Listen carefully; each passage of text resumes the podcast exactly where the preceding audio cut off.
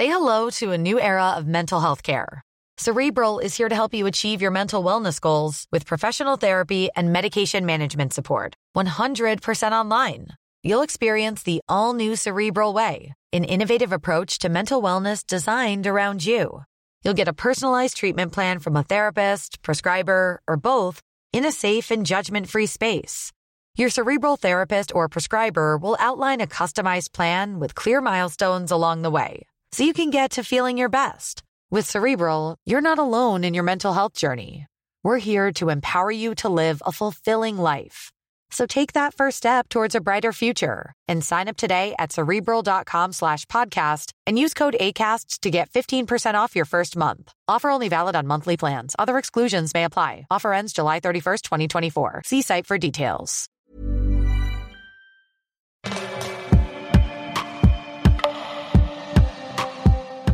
Comment savoir si je risque de faire un burn-out? Un article Rocky, écrit et lu par Clémence Boyer.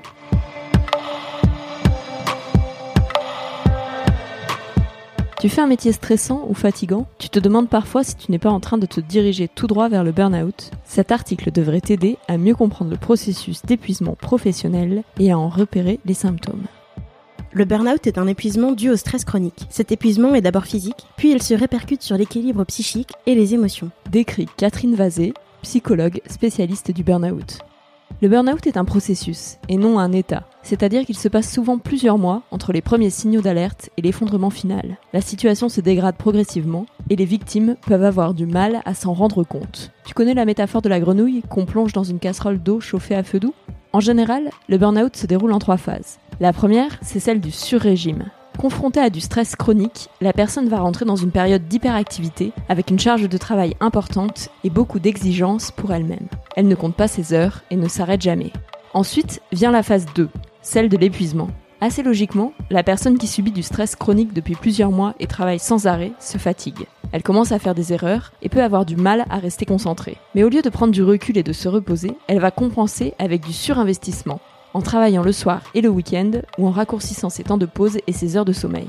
De quoi courir tout droit à la phase 3, celle de l'effondrement, où l'on n'arrive plus à faire des choses du quotidien. Le cerveau et le corps ne répondent plus, et même sortir de chez soi est parfois impossible.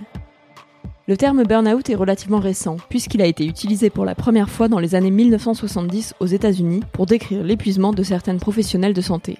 Aujourd'hui, le concept reste encore relativement mal connu même s'il tend à se démocratiser. Le burn-out n'est d'ailleurs toujours pas reconnu comme maladie professionnelle en France, et il est parfois difficile à diagnostiquer car les symptômes varient selon les personnes. S'il n'est pas traité à temps, le burn-out peut avoir des conséquences tragiques. Tentative de suicide, accident de voiture ou du travail lié à la fatigue, mais aussi causer des dégâts irréversibles au niveau du système immunitaire ou des problèmes cardiaques.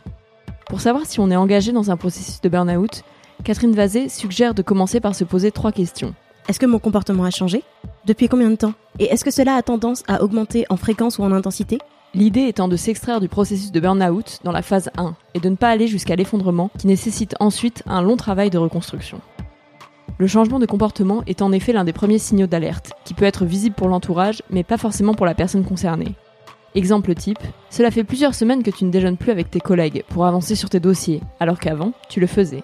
Ou tu as séché un, puis deux, puis 3, puis tous tes cours d'aquaponie du mercredi soir, parce que tu as trop de boulot. Le deuxième signe à guetter, c'est si le boulot envahit trop ta vie perso. Si tu commences à ruminer tes problèmes de taf dans ton lit le soir, que tu réponds à tes mails pro à n'importe quelle heure, ou que tu repousses des vacances pour rester joignable, cela doit t'alerter. Tout comme le fait d'être plus irritable que d'habitude, ou de commencer à t'isoler de tes proches.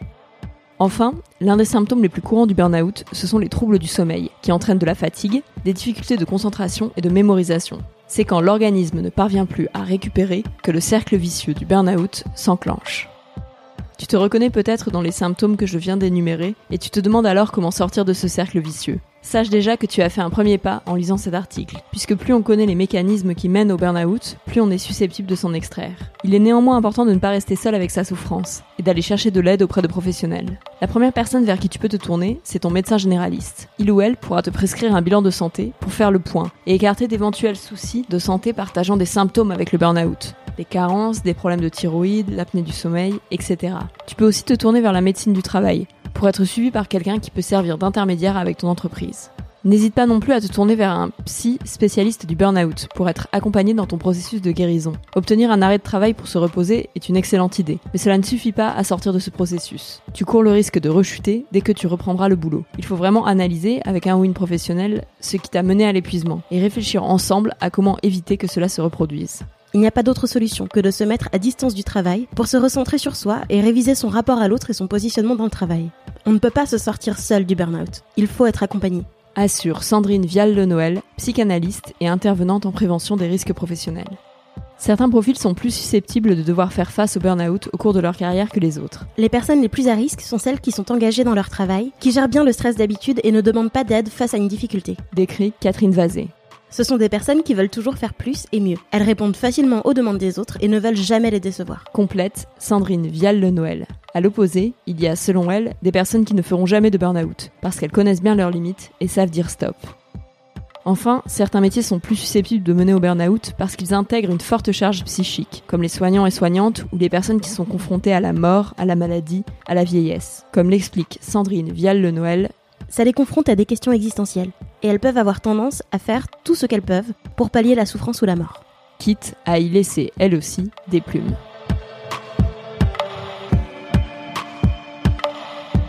Cet article t'a plu? Rendez-vous sur www.rockymag.com pour en parler dans les commentaires de l'article. À bientôt